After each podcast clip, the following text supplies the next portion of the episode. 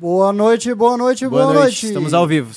Caros espectadores do MBL News, com vocês a presença majestosa deste homem de 1,90 e alguma coisa, embelecido por um terno cinza. E eu devo começar esse programa, meus caros, com uma atenção muito especial, uma denúncia. Uma denúncia gravíssima que vocês, espectadores do MBL News, devem se atentar, devem prestar muita atenção nela. O MBL News não é mais o programa que sempre foi. O MBL News agora tem contado com menos erros, tem contado com nobres participações especiais e tem contado com uma das regras estilísticas mais audaciosas e terríveis já impostas num programa realizado por uma militância política, que é forçar os seus militantes a usar ternos. E veja, eu, historicamente conhecido como talvez a única pessoa que use terno e vem a esse escritório, fui forçado hoje, o único dia do ano em que eu saí de casa sem o terno, a utilizar o terno de um companheiro de movimento. E vejam só, senhores, eu vou revelar a denúncia. Vou mostrar para vocês toda a aberração que esse programa tem produzido. Vejam isso. O nosso Lorde inglês com inglês. esta gambiarra maravilhosa. E olha como ficou elegante de frente. Uma gambiarra. Só ilusões, senhores. Só ilusões esse programa apresenta a vocês. Apenas ilusões. Meus amigos, bem-vindos. É um prazer imenso fazer esse MBL News dessa sexta-feira ao lado de Ian Garcês, o nosso eterno ministro, e que certamente estará comandando a esplanada dos, dos ministérios muito em breve. E a gente está com esse programa aqui no ar hoje, graças ao apoio sempre dele, o Movimento Brasil Livre, que em especial da Academia MBL, que o nosso Ian vai poder falar assim em detalhes sobre todo o processo de inscrição na academia. Existe um prazo para você se inscrever. A academia é hoje, no Brasil, o principal instrumento de preparação das pessoas que querem participar do debate político. E a gente não está falando aqui só de pessoas que querem se candidatar. Existem pessoas que têm o perfil de serem candidatos, existem pessoas que têm perfis diferentes para atuarem em conjunto no ambiente político brasileiro. E você que está assistindo esse programa, que obviamente acompanha as notícias de política do Brasil, tem visto, especialmente nos últimos dias, como a gente está vivendo num país cada vez mais reconhecido pela falta de qualidade, não só do debate, mas sobretudo dos homens públicos que estão no comando da nação. Vejam que temos um presidente da República que se manifesta de forma muito objetiva contra a vida de um senador. Acusa esse senador de encenar a ameaça que teve, que recebeu e que descobriu graças à investigação muito profunda da Polícia Federal. E o presidente faz chacota. Então, assim, isso é o exemplo de como estamos mal no ambiente político brasileiro. Para você fazer a diferença, e não, não se engane. Nós vamos mudar o Brasil, isso é um fato. O trabalho do MBL é sobre isso. E essa, esse ato, esse processo de mudar o Brasil, ele só é possível contando com a sua ajuda. E para que você consiga nos ajudar de uma forma cada vez mais efetiva, existe um caminho academia.mbl.org.br. Lá você vai se informar como você faz para se inscrever na Academia MBL. É isso. Nós temos aqui hoje uma, um time de seletos profissionais que estão acima da média do mercado brasileiro de produção de conteúdo de entretenimento. A gente tem aqui, chefiando tudo, comandando tudo, ele, que é uma multinacional, uma pessoa multinacional, veio da Espanha trazendo as melhores práticas de produção de conteúdo digital do mundo. Plito Bunhoel, o nosso novo herói espanhol, está aqui comandando esse time de craques que conta também com Lobato Lobatovic e a operação hoje de uma pessoa muito especial, um candango que se sente paulista, o nosso operador paulista 2. Grande, seja bem-vindo, prazer, nosso querido candango, fazer essa live sob o comando da sua iluminada pessoa. Obrigado, Beradão. Nosso querido Arthur Caetano. Arthur Caetano. Ian, Sim. vamos lá. A gente, é, hoje, a gente tem, as- assim, tiveram acontecimentos que consolidam o Brasil nesse poço de atraso, nesse, nesse, nesse lugar que não avança, que não consolida melhoras como nação e não consolida melhoras para a sua população. Dois fatos que a gente vai comentar aqui, é, mas que eu julgo que são mais retratos muito cristalinos do problema que nós temos no Brasil. De um lado, a gente tem a Dilma Rousseff. Indo eleita por ministro da Justiça de países como Rússia, China, Índia, África do Sul e outros. Ela indo comandar o Banco dos BRICS, que é uma instituição de desenvolvimento que tem caixa e oportunidade de fazer um trabalho sério para poder transformar a infraestrutura dos países que fazem parte desse bloco dos BRICS. O Brasil é um país extremamente carente de infraestrutura, a gente sabe disso, a gente vive isso na pele. Mas chegaram à conclusão que a melhor pessoa que esse governo poderia oferecer ao mundo para comandar essa potência que os esquerdistas adoram comparar ao FMI. Escolheram Dilma Vânia Rousseff, que aliás nos envergonha, porque nós já fomos representados no Banco de Desenvolvimento dos BRICS por pessoa da categoria, do, do conhecimento, da experiência de Sérgio Guzmão Suchodolski. Assim, pesquisem sobre o Sérgio, uma figura assim, realmente é, das mais competentes nessa área de desenvolvimento econômico. E hoje temos lá Dilma. E, de outro lado, a gente tem as notícias em relação ao PCC. O dinheiro que o Marcola tirou do próprio bolso, e a notícia dá essa sofisticação de detalhe, ele tirou do dinheiro dele, não foi do, do partido, como chamam o PCC. 60 milhões de reais para poder operacionalizar sua fuga. E a gente vê isso, assim, é, o, o Brasil é isso. Não, não para os comandantes do crime, qualquer dinheiro é dinheiro, porque o dinheiro brota para eles, sai do nosso bolso, sai da nossa vida e vai para a marginalidade, seja de forma voluntária por aqueles que consomem drogas e outras coisas que a, a, a marginalidade oferece, mas também dos assaltos, dos sequestros, dos trambiques e tudo mais que essa gente faz. E isso fica muito cristalino que tá ali, é, é, paga e pronto, e vai, alguém vai tirar ele de lá. Assim, eu não tenho a menor dúvida de que em algum momento ele vai ser bem sucedido nesse propósito. Vamos entrar um pouco nessas duas pautas então e analisar os desdobramentos dela. Para quem não sabe, para quem não conhece, os BRICS são um banco desenvolvimento mundial, ou seja, é um banco de investimento que é uma associação entre os bancos uh, estatais de múltiplos países, que são África, China, Índia e Rússia. E é um dos maiores bancos de investimento público do mundo, ou seja, uma senhora grana. Eu acredito que ele é. Provavelmente ele é maior que o BNDES, não é? Ah, com certeza. Com certeza maior que o BNDES. Ou seja, o BNDES já é um dos maiores bancos uhum. de desenvolvimento uh, estatal do mundo. E você tem essa super mega potência aí, criada principalmente pela China, capitaneou em grande medida esse projeto, porque ela tem um plano internacional de desenvolvimento de infraestrutura em diversos países para melhorar as condições de comércio uh, dela com o resto do mundo, já que ela é uma das maiores importadoras do mundo.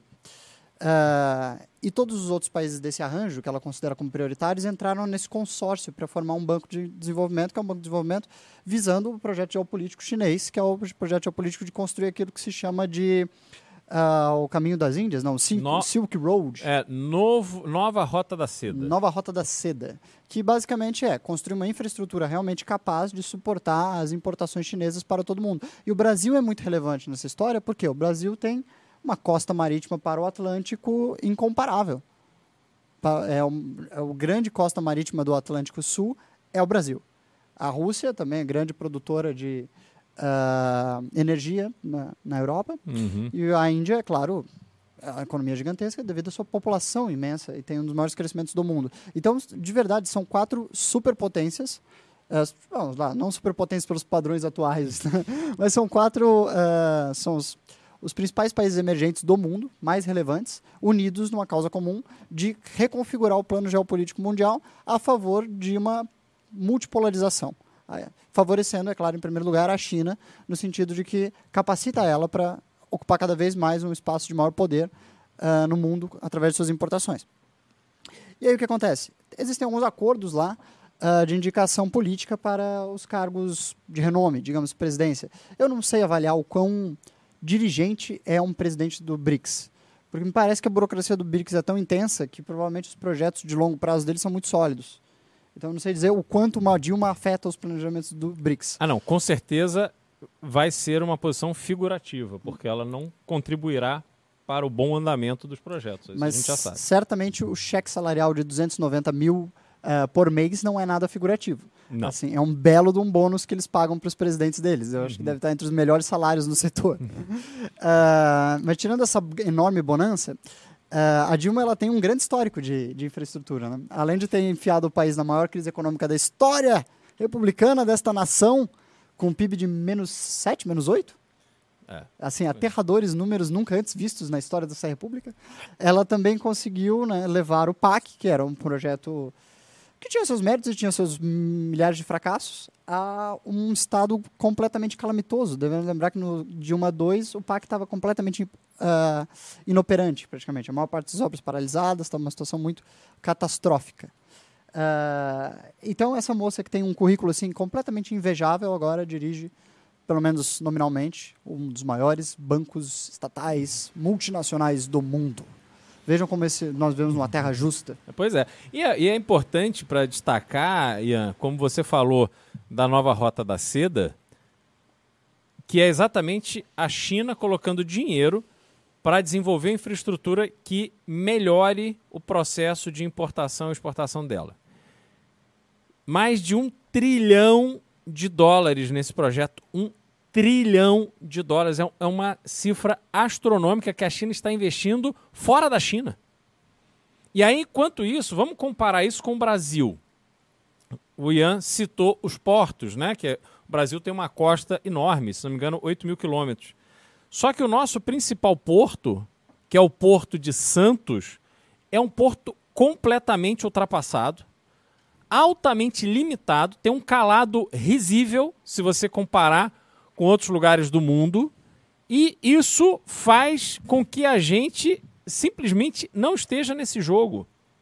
É o Brasil com toda a sua ineficiência, ele consegue perder oportunidades de ouro, assim com uma facilidade enorme.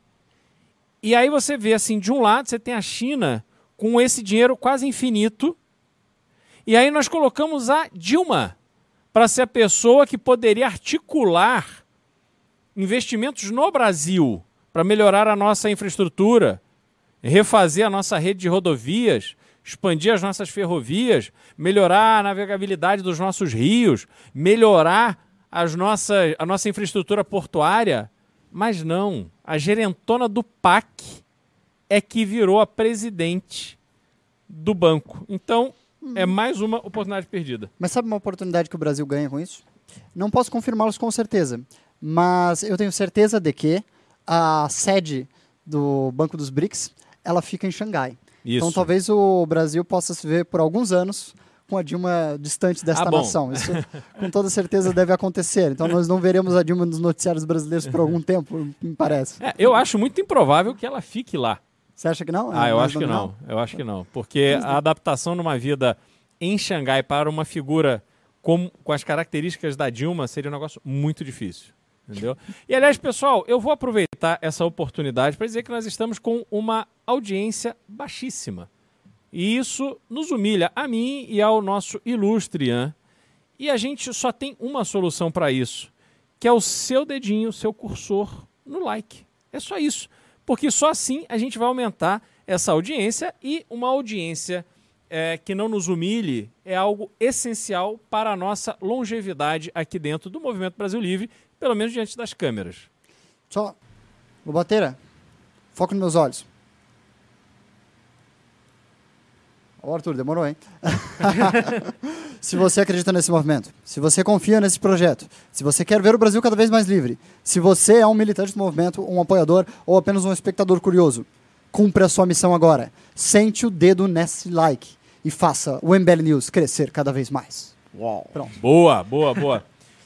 Aí, Nosso, nosso operador Paulista 2, a gente tem uma demonstração da própria é, sobre todo esse talento, essa capacidade, esse dinamismo. Assim, deixa eu me inspirar assim no, no João Dória, né? Ela que é uma pessoa audaciosa, muito organizada, com muita eloquência, ela vai dar uma demonstração de tudo que ela é capaz agora para nós. Ah, um bom e clássico react. Manda bala. Me desculpem, não é 4 dólares o milhão de BTU, nunca foi. O preço do mercado internacional vai variar ali, dependendo. Se for contrato de longo prazo, pode até ser um pouco menor. Mas na, na Ucrânia pagam 13 dólares o, o milhão de BTU. Mas 4 para 13 dá 7. Pagam. Quanto é que paga? Depois do furacão. Aliás, 4 para 13 dá 9. Eu estou pensando no furacão. No furacão. Não, furacão não em Fukushima. Vamos fazer a conta: 208 mais 41 são 240. 200. 200, não 300, querida. 249. É que ela estava pensando que era 300. Não cheguei lá. Eu fiquei, chegarei. Eu fiquei chegarei. neurônios. Gente, eu engasguei comigo mesma. Nossa, eu tenho, eu tenho saudade desses tempos em que a gente tinha declarações presidenciais tão engraçadas. Nossa, o cachorro é um clássico. Assim, foi, É, foi é. um tempo muito divertido. Não, e, e fizeram uma música sobre é, a saudação à mandioca, que é, ficou uma música maravilhosa. Eu, de vez em quando, eu ouço ainda essa música, porque realmente é assim, é a gente ter esse choque de realidade sobre o que é o Brasil, né? Mas sabe, tempos passados a gente viveu uma geração com os presidentes realizando muitas e muitas gafes, né?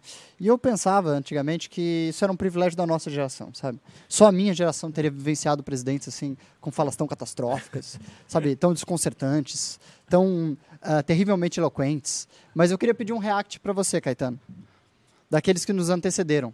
Eu queria que pedir o react do Sarney no discurso da ONU dele em inglês, porque é um clássico que a minha geração não viu.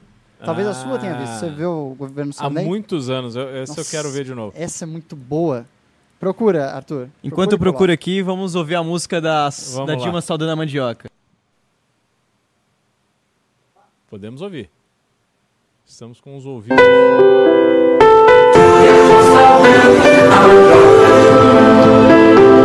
Eu tô saudando a mandioca.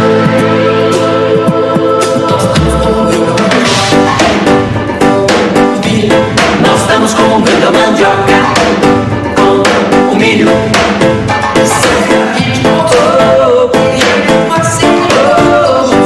Que foram essenciais.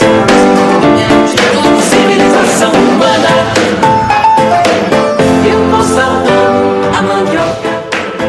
Não, um clássico. Eu tô saudando. Esse, esse eu vivenciei, sabe? Nos anos de 2016, ali 2015, a gente viveu esses. Mas existem clássicos, né? Os clássicos Sim, sim, incontestáveis que a gente não teve o benefício de viver ainda. Ah eu queria trazer para vocês um desses clássicos. Me foi José- apresentado por um homem mais experiente e velho. Ribamar Sarney. E vocês terão agora uma grande lição de língua inglesa, dado por um presidente ilustre da República Federativa Brasileira. Por favor, like Caetano. to conclude by quoting the poet of democracy, the great Walt Whitman. Welcome, Brazilian brother. Thy ample place is ready. A loving hand, Loving hand. a smile from the north, Smile from the north. a sun instant rail. Coloque a mão no seu coração e Let recite. the future Let's the future. care for itself where For- Ele já it falava em reveals selfie nessa época, olha só. its troubles, impedimentos. Troubles. Ours, ours the present fraud, the democratic aim, the acceptance and the faith. To thee, today, today. our hitching army, Oh, our turning neck, to Turning thee neck. from us Muito Olha. bom, muito bom. Agora, Caetano, procura o remix, porque isso aí é da minha geração. Vocês tiveram discursos gloriosos no passado de presidentes, muito divertidos, mas vocês não tiveram o que a minha geração teve. Memes, meus caros, memes. Memes são uma coisa dos homens que nasceram aí entre os anos 90 e os anos 2000. Memes são a magia da minha geração. Eu quero trazer para vocês o que um mago da minha geração fez com esse belíssimo discurso, porque eu acho que vocês vão ter uma noite muito divertida com isso. Muito bom. Solta, Caetano, o remix bonito. Achou? Por favor. Sabe, algumas coisas são belas, mas algumas coisas se tornam mais belas através de um meme. Por favor.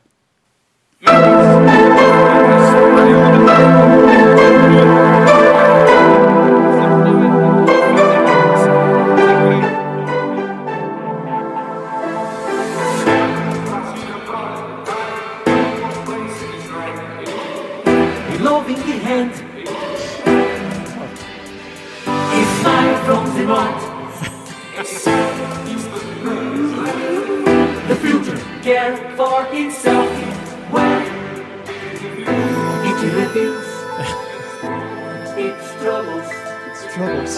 impedimentas, impedimentas, today, today, today.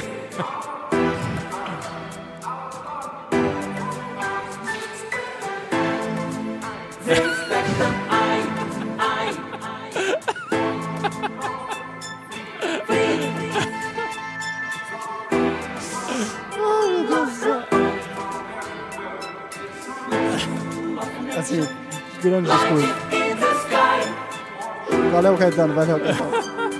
Muito bom. Muito Não, existe uma- já uma, um histórico de políticos brasileiros dando grandes discursos em inglês, né? Você tem o do Bananinha, Uhum. você tem o ah, Sarney. Você lembra de algum outro grande discurso assim, histórico em inglês? Ah, não, o Bolsonaro ele leu, ele leu o discurso no teleprompter, né? na- quando ele foi a primeira vez na, na ONU. Sim. É, não me lembro em inglês, não, não tô me lembrando agora. Ah, e é mas- interessante quando. Primeiro, o Sarney. é, ele estava numa situação onde ele tinha toda a prerrogativa de fazer o discurso em português. Não haveria problema nenhum nisso. E ele próprio optou por fazer em inglês. Foi uma decisão dele. Sim. E a coisa pega muito mal quando você está fazendo um discurso em inglês que precisa de tradução para as pessoas que falam a língua inglesa. Ou seja, aí você imagina a saia justa do intérprete, que não consegue sequer entender o que está sendo dito ali, mas tem a obrigação de traduzir em alguma coisa que faça sentido para o público que está ali ouvindo o, o discurso do presidente do Brasil. Lembrando que o discurso do presidente do Brasil na Assembleia Geral da ONU é o primeiro.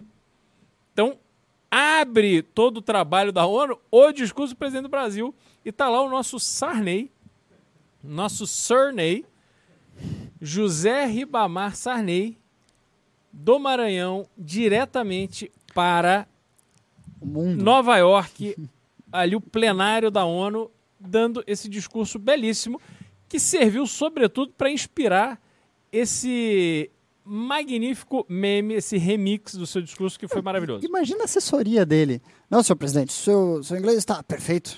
Não, aliás, assim, presi- assessoria maravilhosa do é, cara, né? os presidentes- discurso, senhor presidente. Grande discurso. eles se, eles se cercam de puxar sacos, Não, né? com certeza. Então, isso foi certamente o que ele mais ouviu.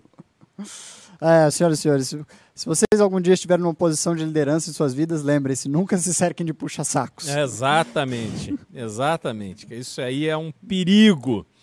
Não. Agora vamos, Vamos, vamos discutir seguir? um pouco sobre a questão do PCC? Vamos, vamos. Ok, além, eu tô vendo que tem acontecido, como é que eu posso dizer, desarranjo de forças e o IPCC tem mostrado suas garras nos últimos tempos.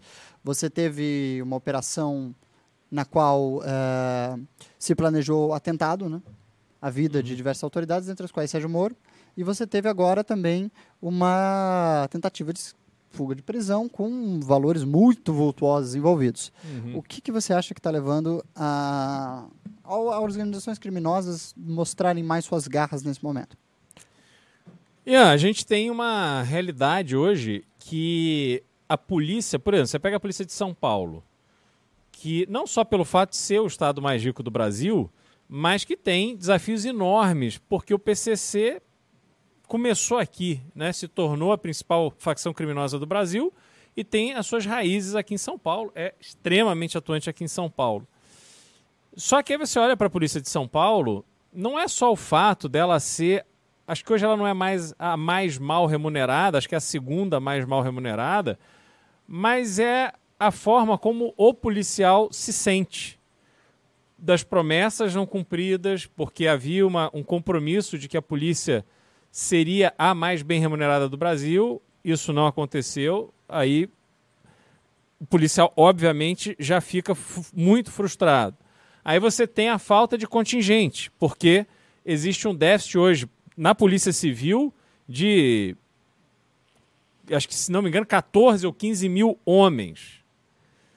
E fora isso, você tem todo o processo judicial, que esse sim é o grande problema, em que criminosos são presos pela polícia, são levados à delegacia, são submetidos a uma audiência de custódia e, com absurda frequência, são liberados.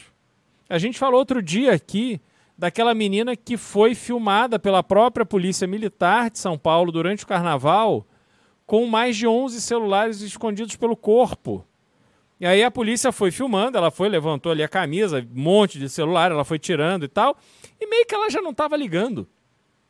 Aquilo para ela foi uma um evento corriqueiro, onde ela acabou se divertindo, ela ficou ali teve o seu momento de fama e tal. Essa menina foi presa naquela oportunidade do carnaval. Ela já tinha sido solta e ela foi presa de novo, agora essa semana. Então, como é que o policial encara isso? Como é que o policial encara o fato de que existem vagabundos na rua que são presos e soltos, assim, mais de 10 vezes? Qual é o estímulo que esse policial tem de fazer o seu trabalho? Não tem. O que nós temos de problema hoje no Brasil, Ian, é um problema do judiciário. Porque as pessoas cometem crimes e esses crimes eles não são punidos como deveriam. A única forma de você coibir o crime é se a pessoa que está pensando em fazê-lo tiver o medo de que, se ela for pega, ela efetivamente vai cumprir pena e a vida dela vai ser muito atrapalhada por causa disso. Mas hoje no Brasil, você vai ao Rio de Janeiro, passa ali pela orla, tem gente vendendo água, bala, bolacha, não sei o quê, com tornozeleira eletrônica. O sujeito está de bermuda, com uma tornozeleira eletrônica, sem camisa, vendendo produtos para os quais ele não tem nota fiscal. E a polícia passa por ali e não faz absolutamente nada. Que muito vai comprar uma água desse sujeito. Então, toda essa.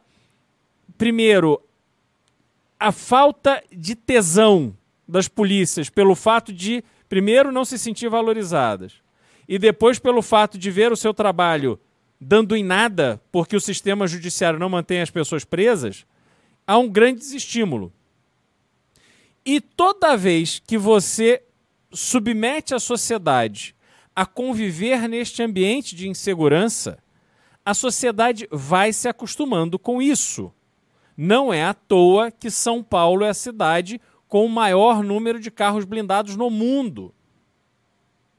As pessoas se habituaram a não esperar da polícia, do sistema judiciário, a proteção que lhe, lhes é devida.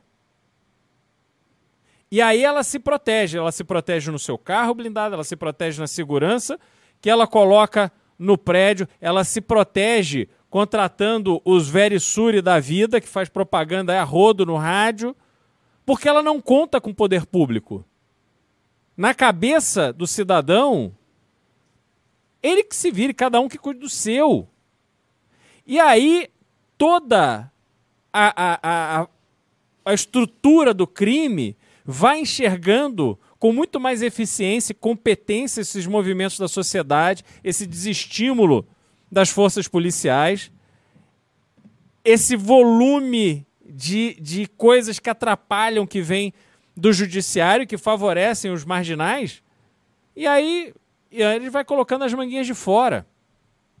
O Marcola está preso há muito tempo. E a prisão do Marcola não diminuiu a sua influência, a prisão do Marcola não diminuiu o seu acesso a dinheiro, a prisão do Marcola não diminuiu a sua capacidade de fazer negócios, de enviar instruções, etc. Ele continua sendo a liderança da maior facção criminosa do Brasil. Então, nós estamos num ambiente que vale tudo. Vale tudo. As pessoas que estão mal intencionadas, elas vão. O risco vale a pena. Isso é que é triste ver o Brasil se transformando, porque isso afeta a todos nós de uma forma muito violenta. A gente tem a nossa vida cerceada em razão da insegurança que nos cerca. Olha o que está acontecendo no Rio Grande do Norte. Não é só uma questão de combater os vagabundos que estão tocando terror, cometendo atos terroristas no Rio Grande do Norte, mas é fazer uma reflexão para valer de como se chegou nesse ponto e o que, que efetivamente precisa ser feito para que essas pessoas nunca mais pensem que elas podem ir às ruas, tocar fogo em ônibus e tocar o terror para a população do Rio Grande do Norte. Agora, cadê o peito para fazer isso? Cadê a firmeza para fazer isso?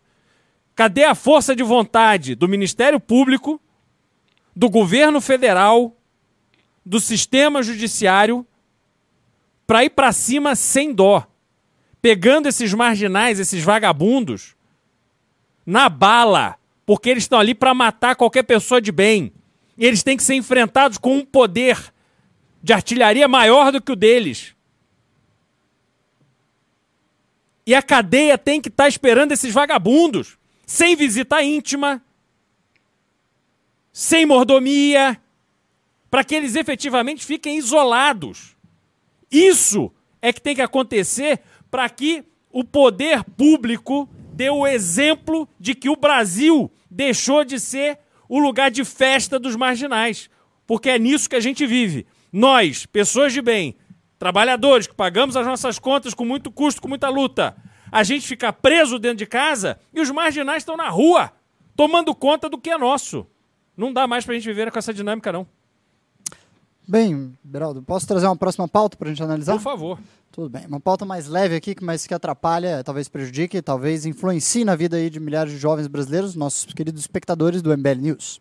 O governo está agora querendo aumentar as taxas sobre importações chinesas, particularmente de eletrônicos, uh, e lojas como a Shein, a Shopee, etc. O Brasil recebe já, em média, cerca de 500 mil, 500 mil uh, envelopes, 500 mil pacotes da China todos os dias. É um volume assim assustador para a economia brasileira. Ou seja, estamos cada vez mais uh, consumidores da grande potência de importação mundial que é a China. E, nesse momento muito atribulado, uh, o governo pretende realizar uma reforma tributária e ele já prevê, então, equilibrar os impostos nacionais com os impostos para importação. Uh, dentro dos discursos utilizados aí pela base do governo está o de que isso favorece as empresas nacionais porque a coloca em patamar de concorrência com essas importações.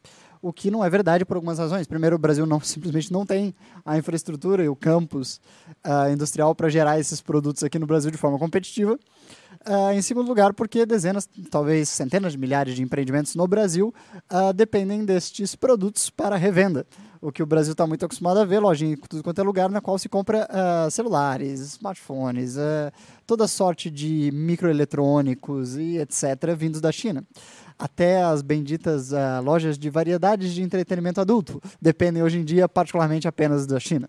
Então, imagine só os efeitos sobre o comércio de pequenos e micros empreendedores no Brasil se esses impostos de fato forem aumentados. Já por outro lado, uh, ocorre de fato uma competição completamente desleal da China contra o mundo, quando eles não são taxados e burlam, mesmo quando são, uh, as nossas alfândegas por toda sorte de artifício possível e imaginável.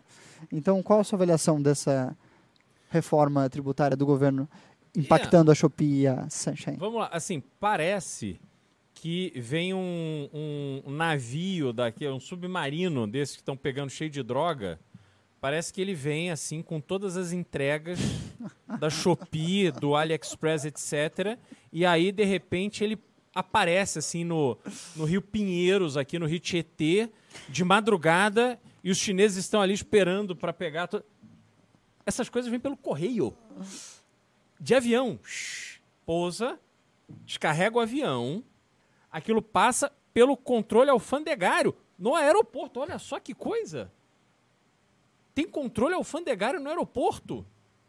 E aí, obviamente, a Receita Federal é incompetente, seja por falta de equipamentos, seja por falta de pessoas, seja por que motivo for, mas eles não conseguem fazer uma fiscalização adequada no volume de pacotes que são remetidos da China para cá.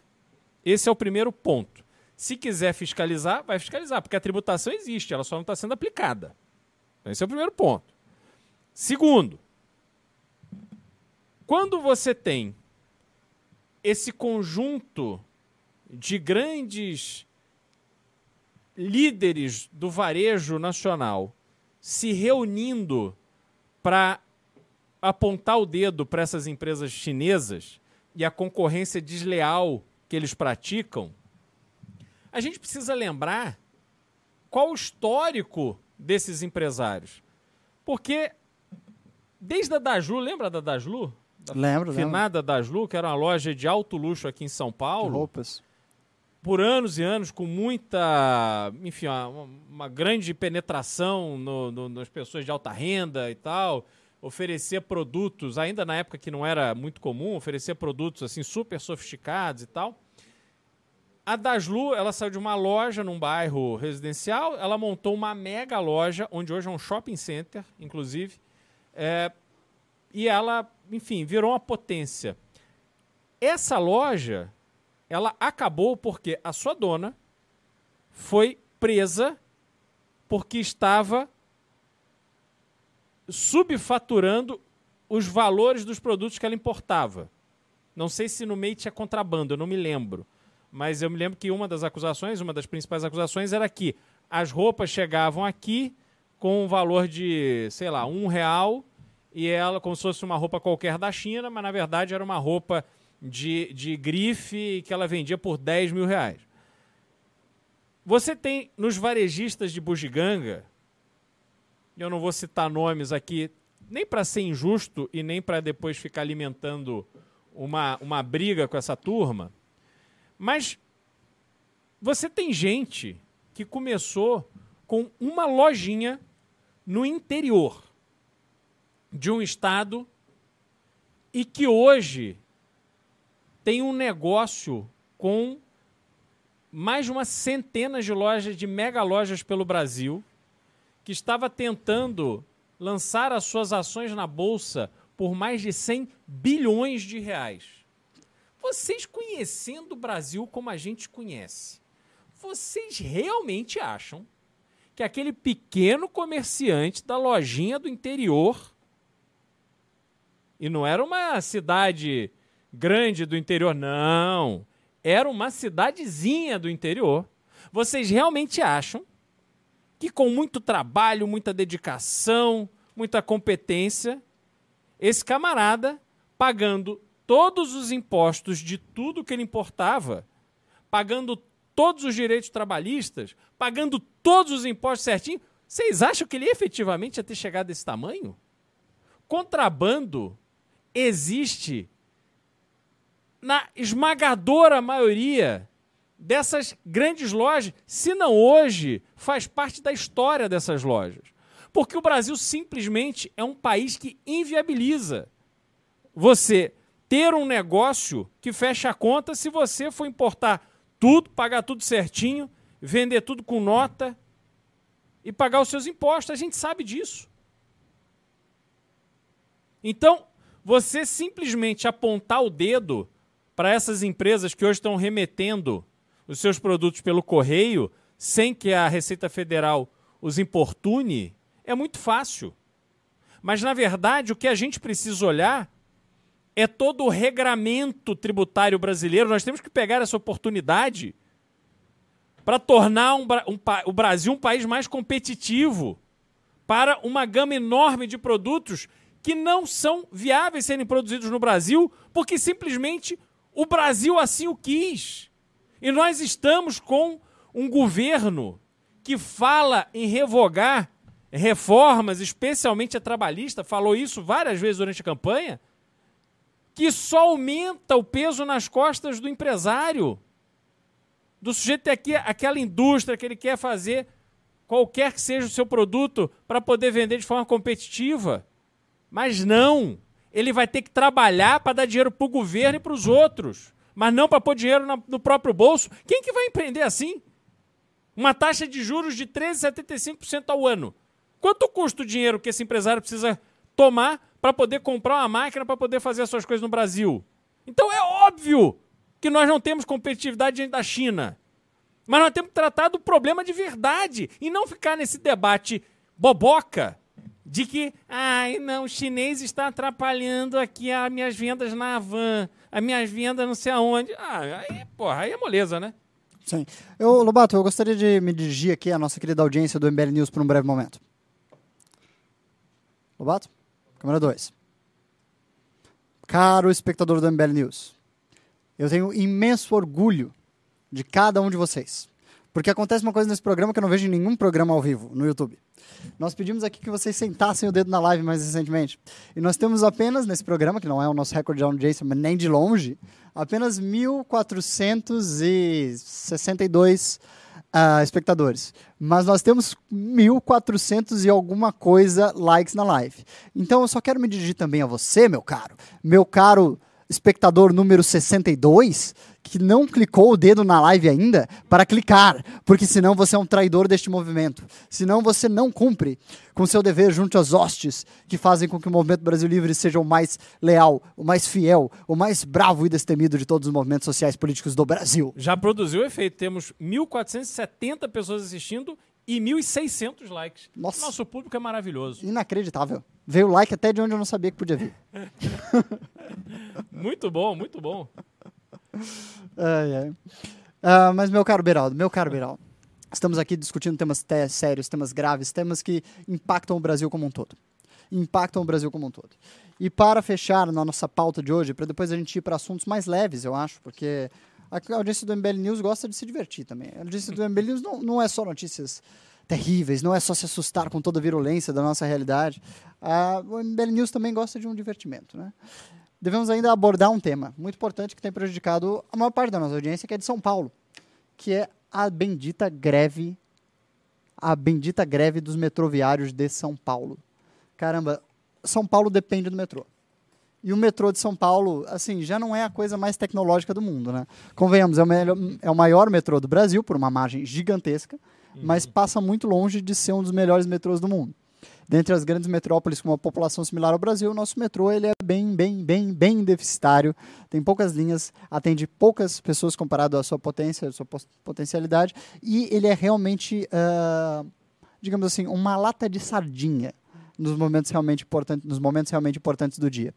Então, ao que se deve e como rebater, como corrigir essa essa dependência ah, de São Paulo dos metroviários? É, O grande problema é o seguinte: São Paulo é uma cidade muito grande, com um péssimo ou talvez nenhum planejamento de expansão. Os fatores que fazem com que tanto a prefeitura quanto a Câmara de Vereadores e tal aprovem é, construções, etc., são fatores que não estão conectados com a viabilidade da cidade. São Paulo ela só pode continuar existindo se houver uma rede de metrôs que realmente se conectem. Porque hoje, por que, você chega na estação da Sé e é aquela lata de sardinha, aquele mundo de gente se apertando para entrar num trem? Porque as pessoas saem de diferentes lugares da cidade e precisam ir até a Sé para fazer baldeação. Então nós não temos até hoje um metrô que vá, por exemplo, até o aeroporto de Congonhas. O metrô que vai ao aeroporto de Guarulhos sequer chega ao terminal de passageiros. Aí você pensa, quem que vai com uma mala nesse, nesse, nessas cenas horrorosas que a gente viu esses dias, super apertado, super lotado, você vai com a sua mala e aí vai chegar lá perto do aeroporto de Guarulhos, você não vai poder ir com a sua mala até lá, você vai arrastando pela rodovia Hélio Smith ali até o terminal, quer dizer, é tudo muito mal feito, muito mal planejado, muito mal organizado. Então, a gente não vê ninguém discutindo a viabilidade de longo prazo de São Paulo, mas a gente vê uma discussão cada vez mais intensa do tamanho dos prédios, da altura dos prédios, da possibilidade de construção por metro quadrado em cada terreno. E aí você vai ter cada vez mais gente morando nos mesmos lugares, sendo que não há nenhuma contrapartida para absorver esses novos moradores. As ruas continuam esburacadas e insuficientes, a rede de esgoto continua superlotada. A gente vê essas enchentes todas que acontecem a cada vez que chove. Então nada é feito. A, a fiação da cidade está um negócio nojento.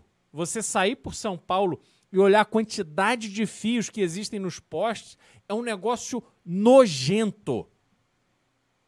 E aí a prefeitura de São Paulo acha que vai resolver o problema da infraestrutura dando banho de asfalto nas ruas. Sim, é, é de uma mediocridade, é de uma violência com a cidade o que essa gestão está fazendo, que é uma coisa horrorosa. Mas sabe, Beraldo, eu tenho uma, eu tenho uma esperança nesse momento. Eu tenho esperança de que essa grande greve uh, dos metroviários, que está atrapalhando a vida de milhões de paulistas, literalmente milhões de pessoas estão sendo afetadas hoje, ela possa iluminar as pessoas a apoiarem uma coisa que eu acho que São Paulo precisa há muito tempo, que é privatizar, conceder as benditas linhas. Se tem uma linha do metrô de São Paulo que funciona melhor, é a bendita linha amarela. Todo mundo que já andou pela linha amarela sabe que a linha amarela é muito melhor do que todas as outras cores. Uh, todas as condições dela são melhores, ela é mais pontual, etc, etc, etc. E essa é a única linha concedida, ou bendita privatizada, do nosso sistema de metrô num, em São Paulo. A Lilás também, não é? Não tenho certeza. Talvez Acho é. seja aí já desconhecimento da minha parte. Mas, de toda forma, eu tenho certeza absoluta de uma coisa. Que se essas linhas forem todas concedidas, ditas privatizadas, nós não teremos novas greves metroviários. Porque empresa privada não faz greve. Exato, exato. E ainda tem uma outra questão. A greve dos metroviários, ela não atrapalha só quem usa o metrô. O trânsito em São Paulo está absolutamente infernal. Eu ontem fiquei uma hora na Marginal Pinheiros para andar pouquíssimos quilômetros. É um negócio assim inacreditável. Assim, o que, que você é submetido aqui em São Paulo? E essas pessoas fazem greve pedindo. Eles estavam pedindo 7 mil e poucos reais. A proposta que foi aceita para encerrar a greve foi de 2 mil. E lamba os beijos, você não tem direito a pedir mais nada. E eu fico feliz de ver o governo do estado sendo duro nessa negociação, porque São Paulo não pode permitir que isso vire uma tendência. Porque senão daqui a pouco são os motoristas de ônibus, depois são os enfermeiros, depois são não sei quem, e a cidade vai virando um caos e todo mundo que pressionar vai levar e aí não tem mais dinheiro para fazer o mínimo necessário para que você viabilize não só São Paulo, mas a cidade no entorno. A gente está numa situação hoje onde a falta de planejamento, a falta de conhecimento de onde a gente quer chegar com as nossas cidades é muito grave. Que a gente fica rodando em círculos. E aí os políticos vão usufruindo daquele fluxo financeiro do orçamento, mas a população mesmo não sabe sequer o que esperar, o que exigir e o que buscar. A gente está completamente à deriva. As pessoas precisam refletir sobre isso. Ah, mas eu acho que, assim, talvez seja o momento do movimento. É claro, é só uma opinião minha. Mas talvez seja o momento do movimento reacender essa pauta, sabe? Talvez agora a gente possa. Não digo protestar, mas a gente pode junto no- juntos nós aqui, militantes, apoiadores do Movimento Brasil Livre, talvez começar a trazer o debate desse discurso da privatização da concessão do metrô. Porque São Paulo precisa disso para se tornar uma cidade com mobilidade respeitável, uma cidade que avança e uma cidade que, sabe, ela corresponde ao tamanho dela na sua capacidade de ah, oferecer para as pessoas os bens e serviços necessários para o trabalho e para o desenvolvimento do município. Então, se você é querido apoiador do militante, vai lá no Twitter, vai nas suas redes, e vamos pedir a privatização desse negócio. É necessário. Vamos pedir a concessão, vamos lutar por isso. Eu acho que está chegando o momento de São Paulo dar esse passo, e se o MBL tiver um papel nisso, eu acho que vai ser importantíssimo. Sim, não, e tem Sabesp também, tem outras empresas onde assim, a gente vê São Paulo passar por. O paulista, sabe, passar por situações humilhantes. Entendeu? Por exemplo, na frente da escola dos meus filhos tem um vazamento de esgoto, um cheiro horroroso. Há meses. Ninguém corrige. É água de esgoto brotando ali sem parar. Ninguém corrige. E você não tem para quem reclamar? O cidadão é tratado como um chato inconveniente quando pede uma atuação do poder público. Tanto faz. A vida nossa em São Paulo está com uma qualidade péssima, com tendência a piorar.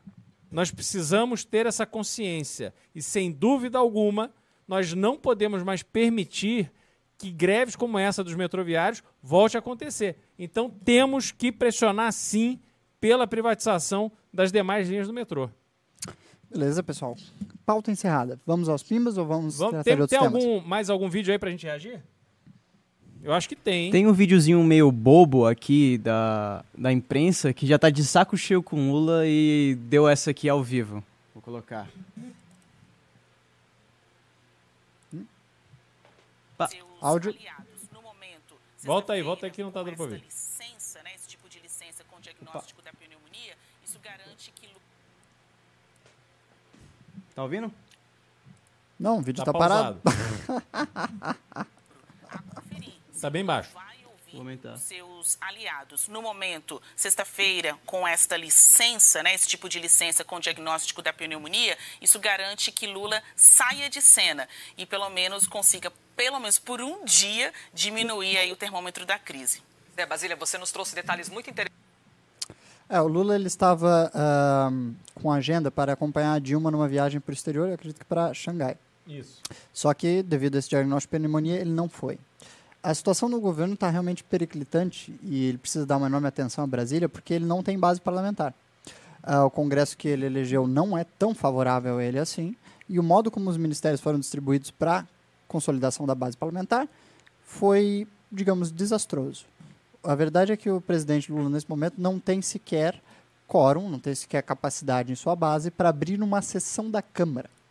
Ou seja, se ele mandar toda a sua base para o Congresso, para que haja uma votação, não estou nem falando de aprovar uma votação, estou falando para ter gente suficiente na Câmara para que possa ser pautada uma votação. Ele não tem quórum para isso. Ou seja, é uma situação muito periclitante. É, na- contagem de votos que o MBL fez, o MBL fez uma contagem de votos interna aqui para avaliar o tamanho da, da capacidade do governo Lula de passar e aprovar pautas no Congresso Nacional. E a gente contabilizou que a base do governo é ronda em torno de 120 ah, deputados. 120 votos dos 513. Isso não aprova absolutamente nada. Isso não abre sessão. Isso não garante, ah, digamos assim, vantagem para o governo em nenhuma comissão. É uma situação realmente alarmante em termos de composição política. Ah, quando a Dilma estava próxima ao impeachment, essa era a base dela. Eram 120 deputados. Existe, inclusive, um pronunciamento interessante da, do Gilmar Mendes, na época do impeachment, que haviam vários movimentos do STF para barrar o impeachment da Dilma Rousseff. Isso aconteceu diversas vezes. Quem faz Academia MBL deve ter ah, estudado isso bastante nas minhas aulas que eu dou dentro da Academia MBL de História e Pensamento do Movimento. Ah, na qual Gilmar Mendes dizia, bem, não adianta o STF interromper ou criar novas burocracias do processo se a presidente tem bendito 120 votos. Ou seja, não garante sequer uma sessão na Câmara. Então, é vital agora para o presidente, se ele quiser se manter no poder ou, ou pelo menos conseguir que esse governo tenha aprovação de qualquer coisa relevante, minimamente relevante que seja, recondicionar a base de apoio dele. O PT está com mais 10 ministérios e ele prometeu durante toda a campanha, de modo muito aberto, que ele iria governar entregando cargo. O Lula falou isso abertamente, que ele iria dar cargos da sua base ah, para os partidos aliados, para que assim ele montasse uma, uma base forte no Congresso e tivesse aprovação de alguma coisa. Só que como nós estamos vendo agora, é um desastre. Não existe voto, não existe eh, projeto caminhando, e todas as votações até o momento têm sido irrelevantes. Ou seja, ah, talvez esse momento de aflição física, eh, de saúde do presidente, possa né, lhe dar um calendário maior de atenção ao Congresso Nacional e a tentar recompor essa base.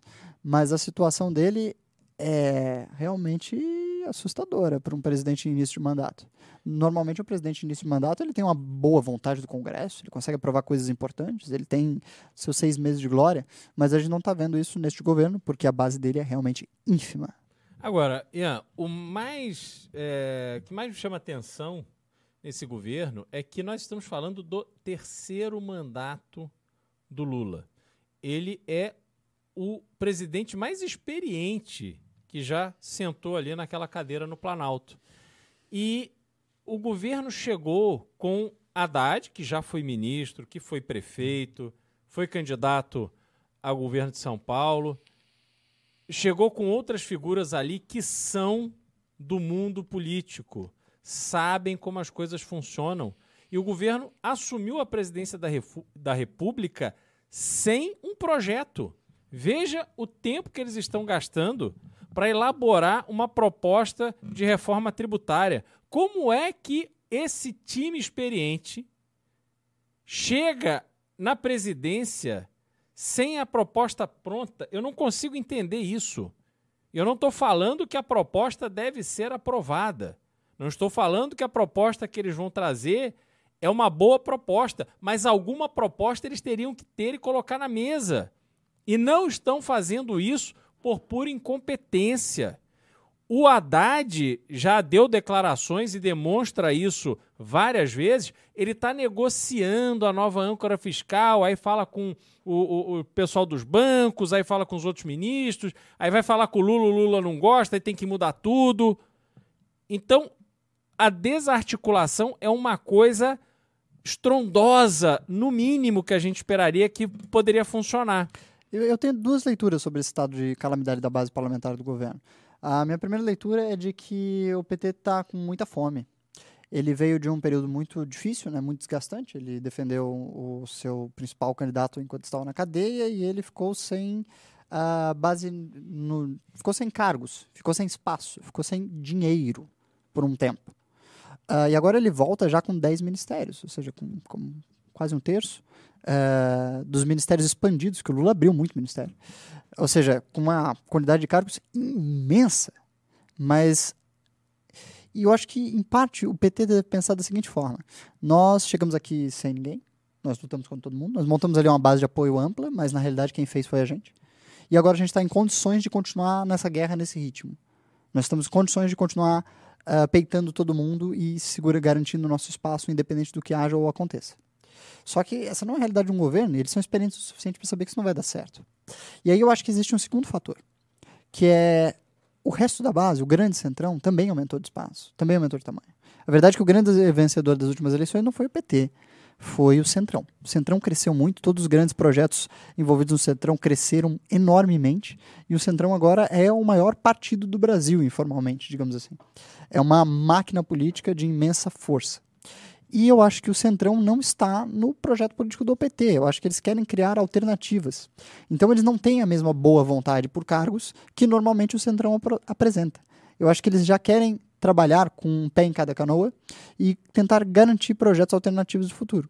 Eu acho que começa a emergir do Centrão vários projetos de poder independentes.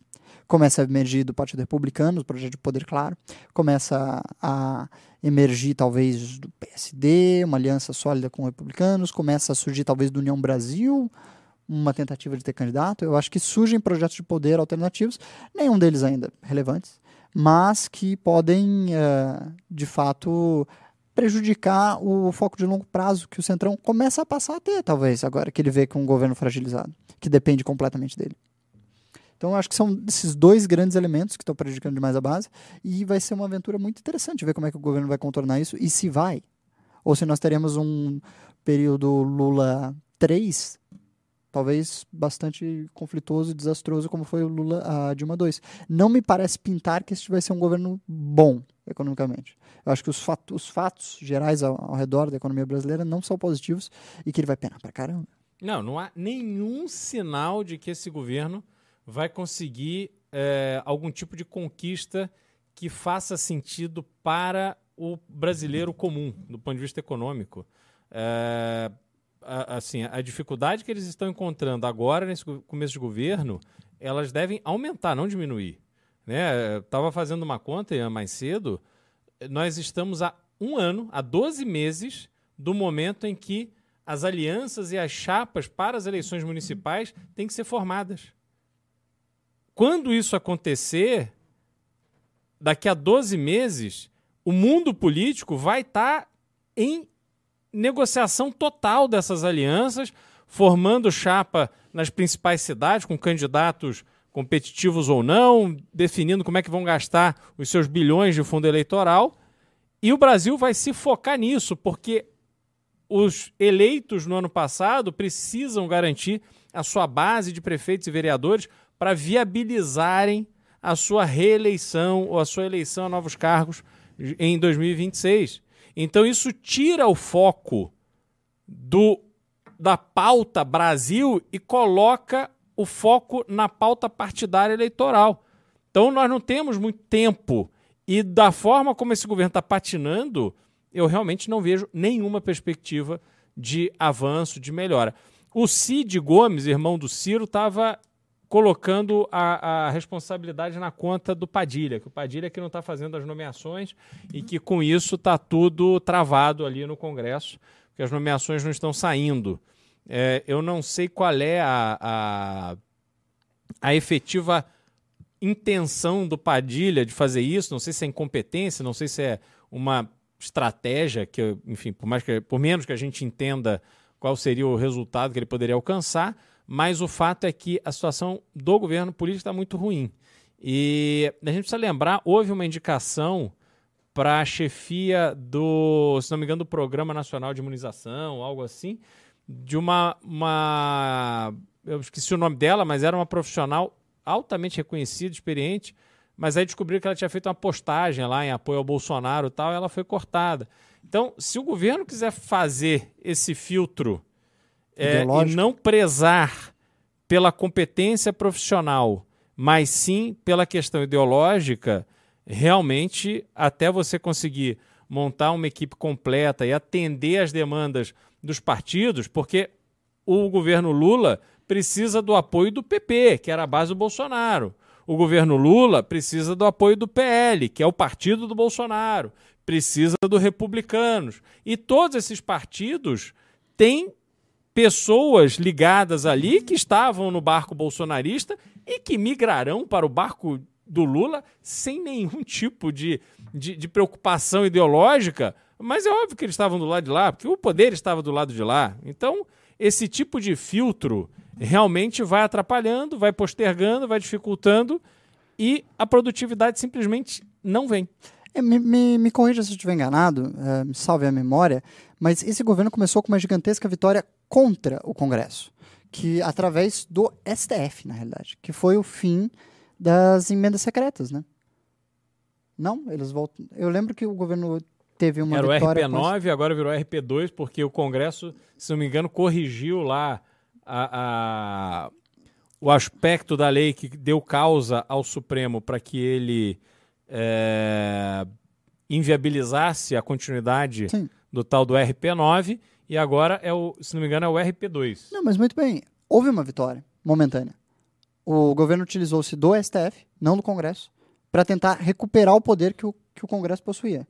Só que aí, obviamente, o Congresso entrou em campo Uhum. e recorrigiu o tabuleiro completamente e deu legitimidade a si mesmo para garantir a manutenção de suas emendas. Então, assim, houve hum, imediatamente no começo desse governo uma guerra muito importante entre Congresso e Presidência da República Uhum.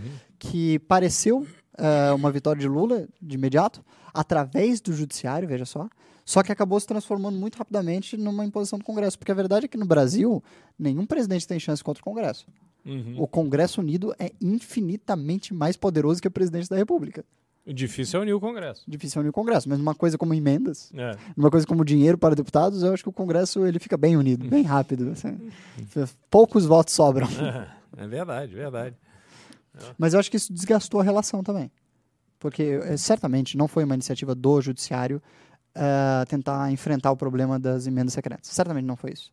Eh, foi uma iniciativa, me parece, do governo. Porque o governo temia, isso era um discurso do Lula, eh, de que o poder havia sido passado ao Congresso e que o presidente não, havia, não tinha mais poder, porque agora, digamos assim, os, o relator e os deputados tinham um enorme poder sobre uma das principais ferramentas de negociação com o Congresso, que são as benditas emendas. Para onde vão? Então, ele forçou a mão contra o Congresso. E o Congresso devolveu a resposta garantindo a legitimidade ju- jurídica, através de lei, das suas benditas emendas. Ou seja, tirando qualquer argumento da via judiciária de combater essa belíssima atrocidade, para dizermos a verdade, que são as, as emendas do modo como elas são tratadas no Brasil. Ah, e eu acho que aí foi talvez o primeiro grande erro do governo. Eu acho que ele enfrentou isso com uma força e um poder que ele imaginou que tinha, mas demonstrou-se logo que não tinha mais. E talvez, e, sabe, engrandecido por essa vaidade de ter vencido essa importante ah, batalha política, ele calculou muito mal a mão nos ministérios. E eu acho que a gente está vendo as consequências disso agora. Que pode ser arran- rearranjado, mas me parece que vai ser bem difícil. É, é, ainda tem isso, né? A qualidade do ministério bastante ruim, né?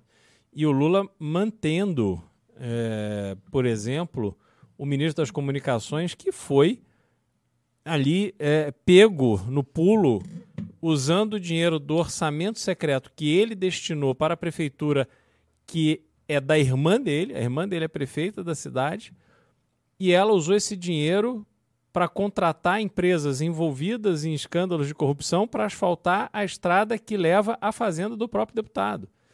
Então, isso é um negócio assim escandaloso. É um clássico, clássico da base. Eu acho que assim, esse é um governo já pautado em, em grandes eh, parlamentares históricos, né? Que carregam dinheiro nas roupas de baixo, É, encontrados com maletas de dinheiro. assim, Eu diria que está dentro do, do, do usual. Pois Eu é, acho que a- nenhum ministro neste governo vai cair por corrupção, me parece. Não, isso o Lula deixou claro, porque quando isso aconteceu, essa história veio à tona, o- os partidos ali, até gente dentro da União, foi para cima para substituir o ministro.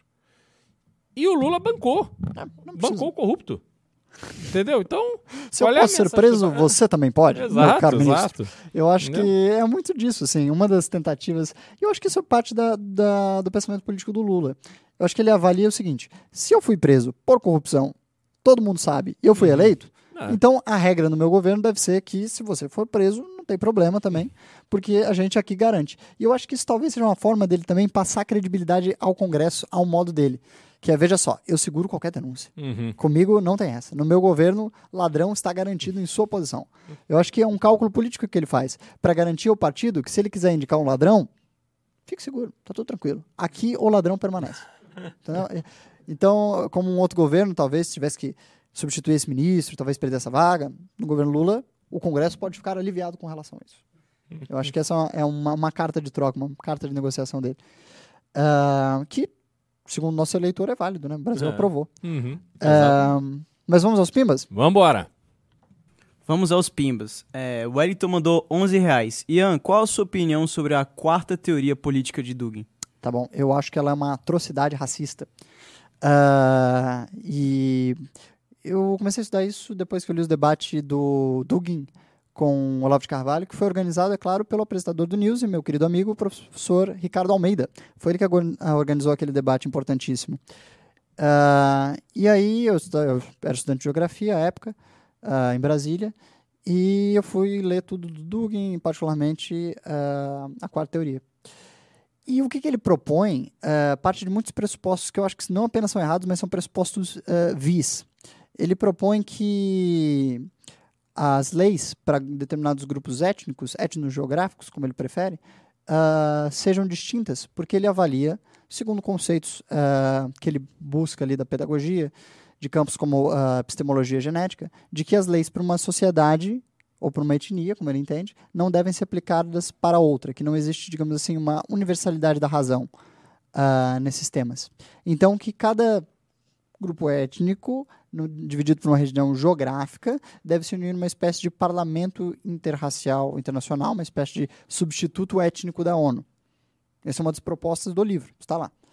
Ah, e esse tipo de coisa me parece uma aberração. Me parece algo que assim, não deve ser debatido com seriedade e não deve ser. ah, ah, como é que eu posso dizer? Não deve ser lev- levado realmente em consideração. Mas o Dugin tem uma influência gigantesca. Influência enorme sobre o debate político internacional, até porque talvez as ideias dele sejam muito originais e muito ousadas e muito ah, diferentes. Então ele é um cara comentado, ele é um cara lido, ele é um cara muito influente e lido no Brasil. Ele, vem, ele veio ao Brasil já diversas vezes falar em departamento de geografia, particularmente, porque essa é a área dele, geografia geopolítica, que é a minha área. Ah, e você tem outros ah, geógrafos brasileiros que tratam de multipolarização, ah, globalização e temos assim, que tem diálogo com ele no Brasil.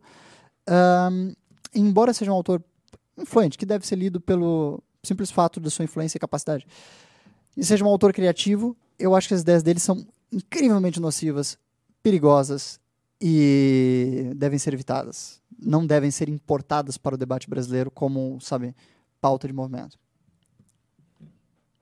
É, Paulo Travasso mandou 5,50. Boa noite, galera. O CNN Arena de hoje merece um react na próxima semana. O ministro Paulo Pimenta, entre outros, estão lá na maior defesa do- ao Lula. Fazendo. Eles são pagos pra isso, né? Com certeza. e vamos salvar esse react aí para uma próxima ocasião.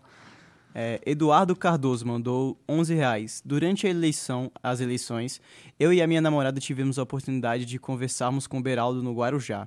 Quando ele foi falar conosco, o aperto de mão foi com firmeza. Ficou 15 minutos escutando. Aí ele mandou mais 11 reais. Sem desviar o olhar ou olhar para o relógio. Por isso, digo com firmeza. Para mim, o Beraldo não está somente pronto para o legislativo, mas para o executivo. Devolva um Brasil para o Beraldo. Boa, muito obrigado, muito obrigado. Eu fico muito feliz com essa lembrança e com essa manifestação. Mas vamos, vamos continuar batalhando, entendeu? Se o Brasil é de alguém, é de Cristiano Beraldo. Slogan: Beraldo presidente. Petros mandou 10 reais e mandou assim: Renato não respondeu sobre a academia. O que faço? Muito bem, meu caro. Ah, nós temos uma equipe de voluntários trabalhando neste momento, todos voluntários do Movimento Brasil Livre, que está tentando contactar cada um dos inscritos dos quase, não, dos mais de 10 mil inscritos para a academia desse ano. Então, assim, se você receber uma mensagem de um apoiador do Movimento Brasil Livre comentando sobre a academia, por favor, dê a maior atenção. É da nossa equipe, é uma pessoa que está nos ajudando a auxiliar todo mundo que se inscreveu na Academia MBL para entrar no, no nosso querido curso e se formar como militante, como apoiador ou obter conhecimentos do nosso programa de estudos. Veja que a Academia MBL é o programa de estudos que tem a participação de ilustres professores. Você tem aulas ah, com Kim Kataguiri de debates e vocês sabem quanto o Kim é um dos maiores debatedores do Brasil hoje. Você tem aulas com Guto Zacarias sobre política em redes sociais. Veja só, um rapaz de 23 anos que venceu uma eleição para deputado estadual com paupérrimos recursos, principalmente através de redes sociais que, no momento, crescem assim espantosamente. Eu acho que os políticos brasileiros, ele é um dos que tem as redes sociais que mais crescem neste ano de 2023. Você tem aulas com Renato Batista, que você acabou de comentar. Você tem aulas com Amanda Vettorado. Você tem aulas com Cristiano Beraldo, o grande. Você tem aulas com Renan Santos. Você tem um, um microcurso dentro do curso, que é interessantíssimo, do Arthur ensinando como fazer Mamãe Falei nos maiores detalhes. Eu acho que é uma das aulas mais engraçadas e divertidas que eu já vi. Você tem conteúdo de teoria geral do, direito, você tem conteúdo de história e pensamento político ah, do MBL do Brasil, você tem a história do PT contada por Panelli, você tem coisas assim que você não vai encontrar em nenhum lugar. E tudo isso eh, se une de modo muito harmônico no desenvolvimento das habilidades e competências que a academia quer passar para todo aquele que é um apoiador, militante ou uma pessoa verdadeiramente interessada em política sob a perspectiva do MBL. Ou seja, é algo único. Então, se você ainda não adquiriu o curso, se você ainda não está fazendo parte desta grande família, dessa grande organização formalmente, o que se dá através da Academia MBL, você pode acessar no link aqui, ó, meu caro. Este linkzinho aqui, academia.mbl.org.br. Ou se você se inscreveu, você pode falar com um dos nossos voluntários que está entrando em contato com todos os nossos apoiadores. E é claro, se você quer falar diretamente com o Renato, você pode se dirigir ao Instagram dele e ele vai fazer todo o atendimento para você. Porque ele é um desses voluntários nessa operação. Porque aqui todo mundo se dedica intensamente a gente tentar oferecer o melhor do melhor e arregaça as mangas e faz o que é preciso. Se o Renato não respondeu, ele não respondeu ainda. É que ele tá ali na luta o Não. dia todo dedicado a isso. E também porque ele está hoje ah, em Florianópolis, por causa do Congresso Estadual ah, de Santa Catarina, do MBL, que está acontecendo lá amanhã. Isso. Então, caso você tenha interesse em participar do Congresso ah, do MBL, se é de Santa Catarina, é de- vai acontecer em Florianópolis, amanhã. Então, você vai ali em eventos MBL, ah, o link é mbl.org.br barra SC. SC. E aí você consegue aí adquirir seu ingresso e ir lá ver pessoalmente o Renan, o, Arthur, a Amanda, o Renato e ter um diálogo frente a frente, cara a cara com todas as pessoas Estarei que lá são também. figuras Saio ilustres. Ah, mesmo. Uhum. Então, com todas as suas figuras ilustres que participam do MBL, que você vai ter a oportunidade lá muito íntima de conversar com todo mundo. PH mandou 22 reais. Vejo, o MBL, vejo que o MBL tem sim capacidade de eleger governadores e presidentes da República. Isso mesmo, presidentes porque não será apenas um mandato e nem apenas uma eleição, porque todos os outros candidatos são 100% despreparados. Hashtag Clube MBL. É isso aí, boa. Eu acredito nessa tese, mas eu acredito nessa tese não só porque os nossos candidatos são preparados e eles crescem eh, dentro do movimento para se tornar os melhores políticos que a gente poderia oferecer, mas porque o MBL é o movimento que pode dar sustentação para projeto político sério. Porque no Brasil você tem o PT, que tem base, tem faculdade, em movimento social, ah, em todo tipo de instituição e sindicato, e você não tem mais nada parecido. Você não tem nenhum outro partido sério que tenha um trabalho institucional sério em tudo quanto é lugar. Sabe, que tem uma militância construída de vários e vários e vários anos que consegue de fato dar base a um governo. Não, Mas o uma- MBL está construindo isso. E tem uma outra questão também é importante, que é o seguinte: o MBL ele é uma força que todos nós trabalhamos para que ela cresça. Por quê? Um presidente não vai transformar o Brasil. É, se você pegar o PT, o PT ele está totalmente centrado no Lula. Tanto é que o Lula está aí pela terceira vez presidente da República. E quando tentaram substituir o Lula como candidato, veio Dilma Rousseff, essa figura que a gente conhece tão bem. É, o MBL não. O MBL tem um projeto de longo prazo, a gente tem consciência de que as transformações elas são tão profundas e tão demoradas que não é, não é um presidente, é, não não é uma presidência que vai fazer essa transformação. Então a gente precisa continuar comprometido com o nosso propósito ao longo de muito tempo. Você fala que o MBL é uma máquina de criar quadros. A gente pega rapazes muito jovens, muito jovens mesmo, ah, 18, 17, 20, 21, 23 anos como o O Guto. Sandro tinha deze- É, 16. o né, Sandro, o a academia. Bétega, pessoas muito jovens, ah, e a gente realmente transforma essas pessoas em potenciais candidatos capacitados a vencer eleições e serem bons políticos. Então, eu acho que uma das coisas que está na cultura do MBL, que a gente não vai perder de jeito nenhum, e que vai nos propiciar a ter um futuro político muito grandioso, é a nossa capacidade de criar e renovar quadros o tempo todo. E gerar cada vez quadros melhores, mais capacitados, novas gerações, e nunca, sabe, ficar completamente dependente das primeiras figuras. Acho que a gente tem uma capacidade de não sofrer o que o PT está sofrendo no futuro, que é, está sofrendo nesse momento, que é ficar completamente dependente do Lula. Eu acho que o MBL vai ter muito mais força e virilidade na capacidade dele de gerar quadros novos. Uhum. É isso. Dark mandou 11 reais. Como faço para conseguir o ingresso dos congressos com a assinatura da Valete? Ah, tudo bem, você entra no site ah, clube.mbl.org. Ah, ponto .br. Ah, você já fez sua assinatura. E aí você pode assinar por lá.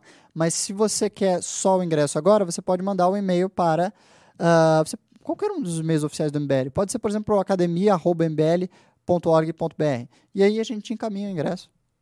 Ou você pode falar com um dos organizadores mandando um e-mail para o link do evento, que está na página do evento. Vamos supor, você quer ir para o MBL, para o evento de Santa Catarina, em Florianópolis. Você pode entrar no mbl.org.br barra SC, lá vai ter o site do evento, você pode mandar um e-mail através do e-mail do evento, e aí o pessoal da organização do evento vai te prover o ingresso.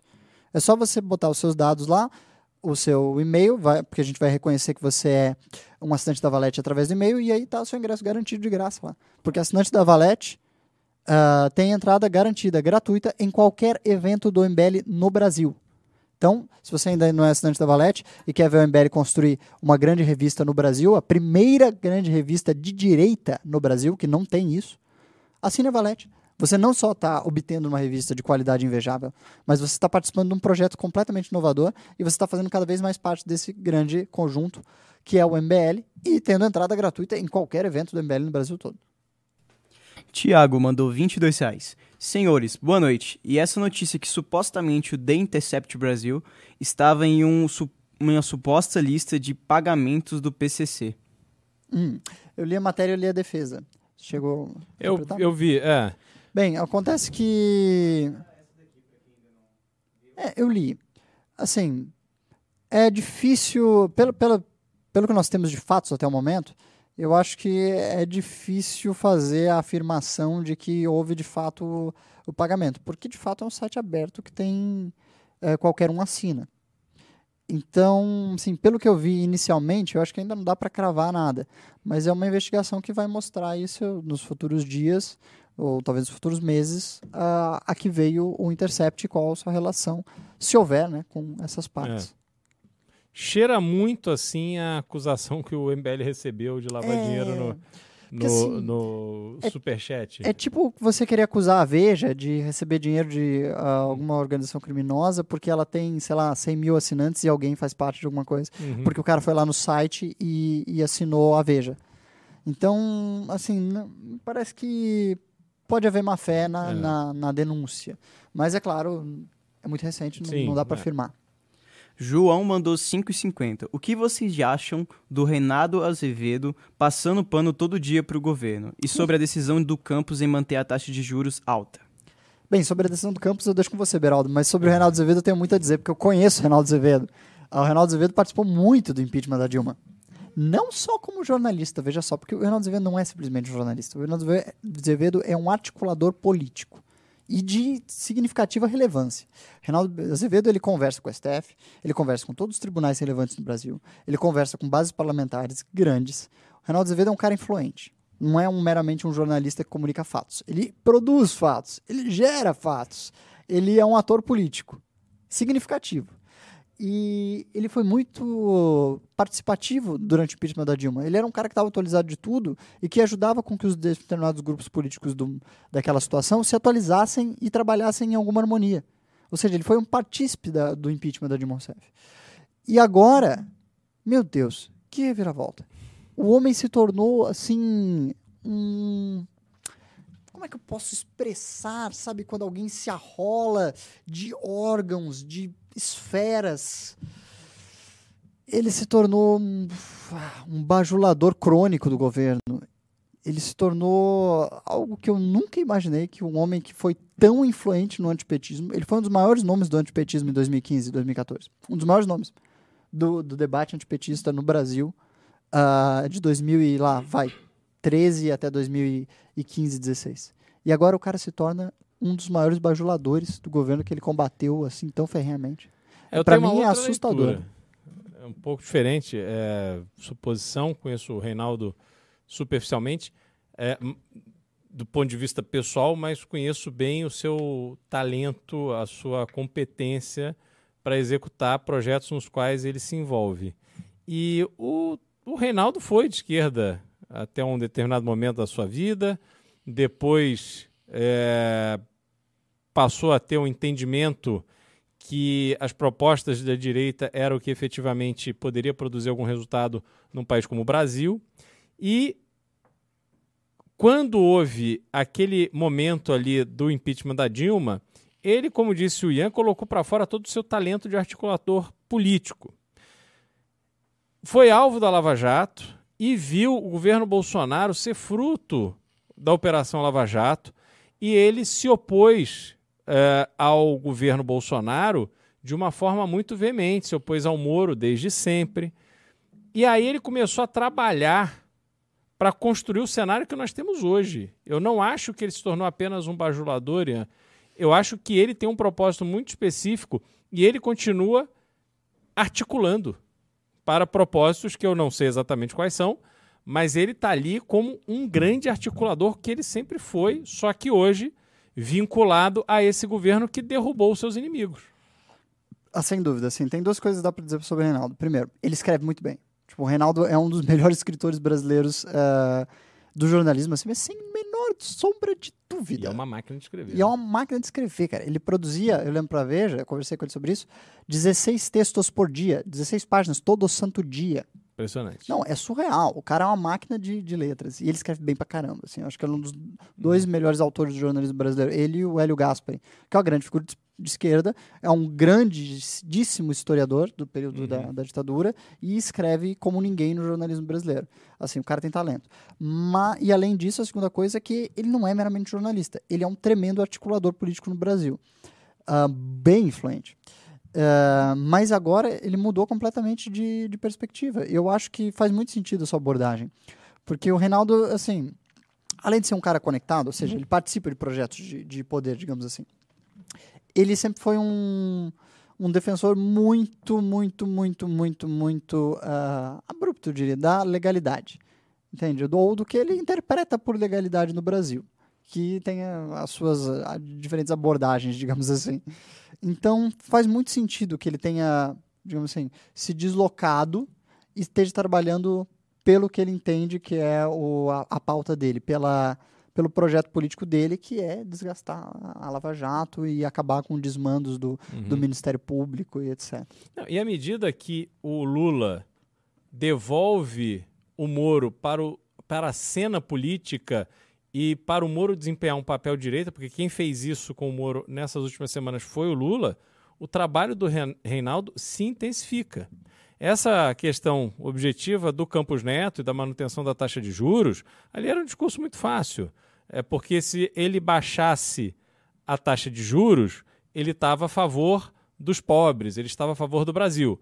Se ele mantivesse ou aumentasse, aumentasse a taxa de juros, ele estava a favor dos banqueiros. E assim, é, o Reinaldo entrou na miúcia dos componentes do Copom, quem participou, quais foram as discussões e tal, tal, tal. Aí é fácil, mas assim, é- é- existe um propósito ali muito específico. E o Reinaldo persegue esse propósito com muita competência. Sim, em Reinaldo Azevedo ah, sempre existe intenção por trás do fato. Fagner mandou 11 reais. Ainda sobre a Arena CNN de hoje, ainda teve o ator Pedro Cardoso mostrando o quão biruta está das ideias falando mal do Moro e do fascismo brasileiro. De fato, vale muito o react. Por favor, não percam essa. Vamos fazer, mas deixa o Pedro Cardoso lá em Portugal, que ele. Não perderemos, mas é hilário como sempre tem um, um global, ou algum ator, ou algum artista assim, Agostinho Carrara. tremendamente politizado, com nobres interpretações sociológicas sobre como o Brasil é um país fascista. Eu não sei como é que eles não aprenderam ainda que eles não apenas ganham nada entrando nesses debates com- sobre os quais eles não têm nenhuma capacidade de debater, só se ferram publicamente e insistem nisso. Tipo, a vontade de demonstração de virtude dessa galera é incompreensível para mim.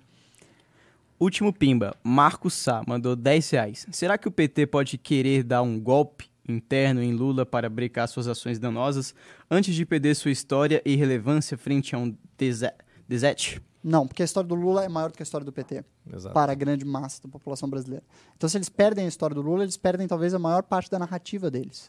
Eles precisam ah, que a imagem do Lula seja preservada. Então, eles podem vir a sacrificar diversas figuras do PT em nome de preservar a imagem do Lula. Eles podem, por exemplo, ah, tirar o Fernando Haddad dali, dizer que a gestão dele foi desastrosa, mas não era culpa do Lula. Ele está ali potencialmente para ser, digamos assim, executado como bode expiatório. Assim como todos os outros petistas estão dispostos a isso.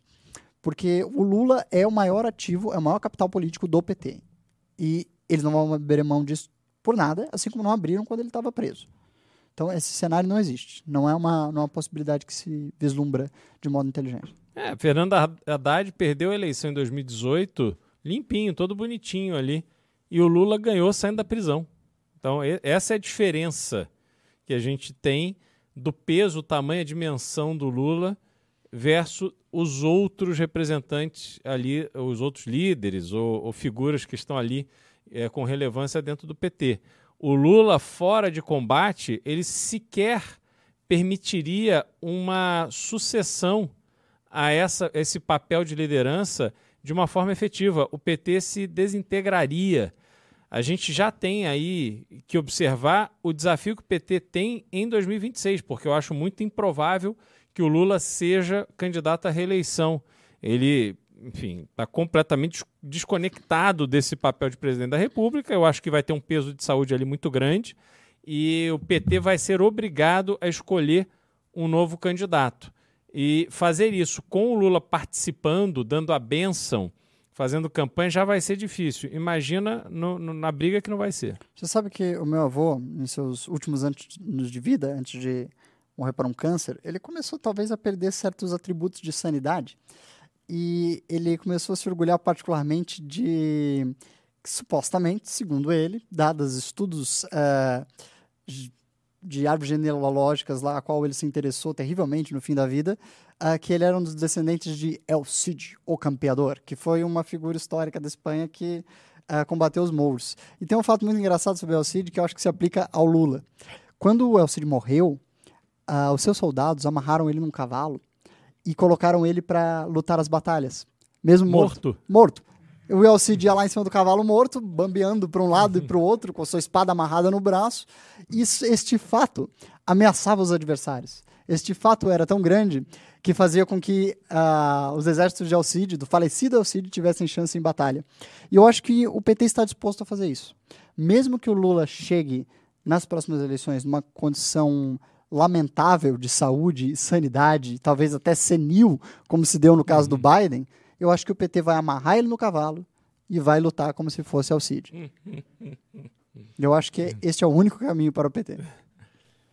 É Muito isso. bom. Fim dos pimbas. Pessoal, obrigado pela audiência. É, Sexta-feira à noite é sempre um horário realmente desafiador, mas agradecemos efusivamente, desejamos a todos vocês um maravilhoso final de semana. Divirtam-se, mas com juízo, com cuidado e cheguem à segunda-feira sãos e salvos para continuar acompanhando as nossas lives, os nossos vídeos. Enfim, a gente precisa de você e a gente precisa que você faça Academia MBL. Entre já na Academia MBL, aproveite sua oportunidade, academia.mbl.org.br, acesse já, você vai ter condições imperdíveis se você falar com qualquer um de nossos voluntários que está atendendo aos nossos inscritos. E é claro, você também pode se dirigir a Renato Batista no Instagram. Nosso querido porta-voz é também um dos voluntários que está ajudando nessa grande operação. Meus caros, boa noite. Foi um prazer incomensurável atender a nossa gloriosa audiência que fez jus ao nome do MBL sentando o dedo no like desta live. Maravilhoso. E também meu agradecimento ao querido amigo Cristiano Beraldo, que tem a admiração de todo o Brasil, que espera ser devolvido a figura dele. Muito Valeu, obrigado, pessoal.